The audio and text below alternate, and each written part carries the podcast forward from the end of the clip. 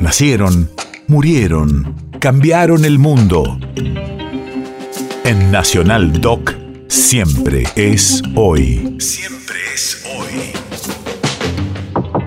22 de abril, 1951. Hace 71 años nacía en Buenos Aires la escritora Ana María Yua. Radio de la Memoria. Una de las mayores escritoras argentinas con una obra vastísima para adultos, para jóvenes y para chicos. El niño terco. En un apartado de su obra dedicado a las leyendas infantiles, los hermanos Grimm refieren un cuento popular alemán que la sensibilidad de la época consideraba particularmente adecuado para los niños terco fue castigado por el Señor con la enfermedad y la muerte, pero ni aún así logró enmendarse.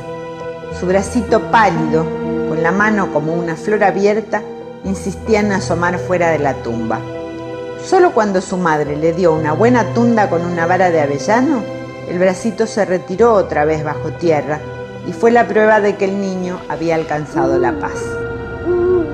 Los que hemos pasado por ese cementerio sabemos, sin embargo, que se sigue asomando cuando cree que nadie lo ve. Ahora es el brazo recio y peludo de un hombre adulto, con los dedos agrietados y las uñas sucias de tierra por el trabajo de abrirse paso hacia abajo y hacia arriba.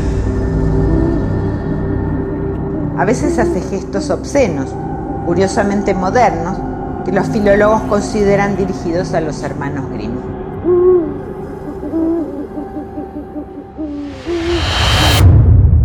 País de efemérides.